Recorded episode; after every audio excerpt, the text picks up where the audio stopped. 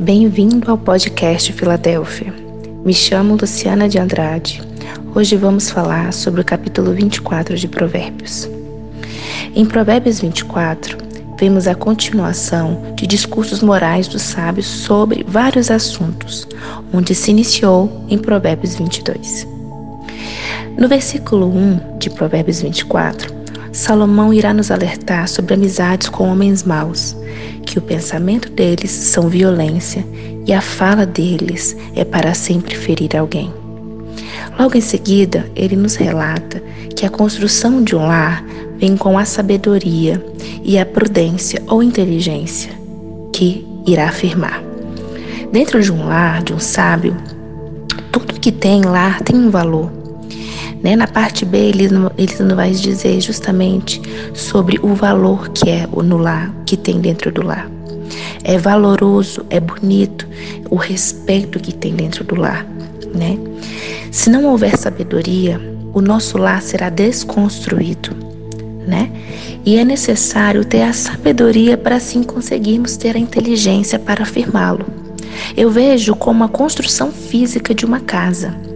A prudência ou a inteligência vai ser a base. E a sabedoria são os tijolos que vão subindo dia a dia até terminar de construir a casa em si. A sabedoria é o tijolo em cima de tijolo. É a forma com que enfrentamos certos ventos, que irá dizer se esses tijolos são firmes o suficiente para aguentar aquele vento.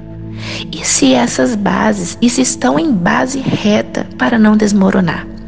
A importância da base e a importância de ter tijolos firmados que irá dizer, que irá nos firmar na sabedoria e na inteligência.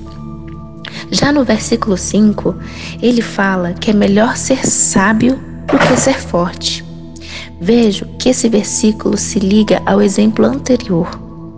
Sem sabedoria em construir um lar, ele irá ao chão, mesmo com toda a força que façamos. O conhecimento e a inteligência em lidarmos com assuntos que serão guiados por Deus será mais importante que a força humana em querer resolver aquilo, não é? Salomão continua dizendo: afinal, antes de entrar em uma batalha, é preciso planejar bem e quando há muitos conselhos ou conselheiros, ou multidão dos conselhos, vai ter vitória. Ele quer dizer o que com isso? Ele quer dizer que conselheiros e não pessoas opinando de forma errada. É diferente conselheiros e pessoas opinando da forma com que elas bem entendem. O conselho é para edificar aquela situação Cuidado para não ser tolo e não dar opinião fora da palavra de Deus. Ele relata que quem planeja mal será chamado de criador de problemas. Então aí a gente vai um alerta.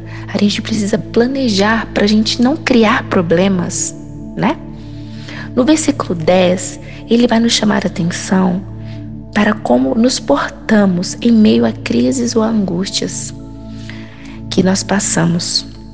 Ele vai falar: quem é fraco numa crise é realmente fraco. E em outra versão ele fala frouxo. Quem é frouxo numa crise é realmente fraco. Então, em meio à crise que nós passamos, que nós possamos ser fortes, não sermos frouxos, igual a palavra do Senhor fala.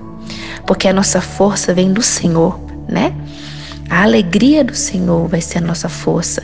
Quem nos dá a força é o nosso Pai. Que a nossa força seja grande. No capítulo 24, ele vai nos demonstrar também para salvarmos quem está se arrastando para a morte. Nesse caso, a morte espiritual. Nos alerta que somos responsáveis pelo que fizemos. Deus pagará de acordo com o que cada um fizer.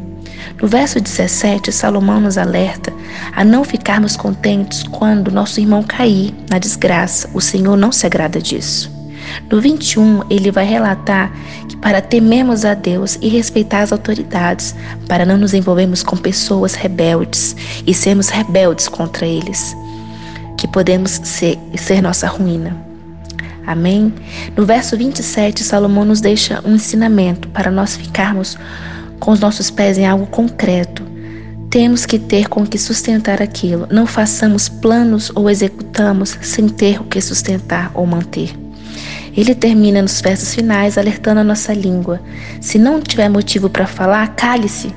E o preguiçoso é, não trabalha porque a pobreza o atacará. Então estejamos sempre alertas. Em breve publicaremos o próximo capítulo.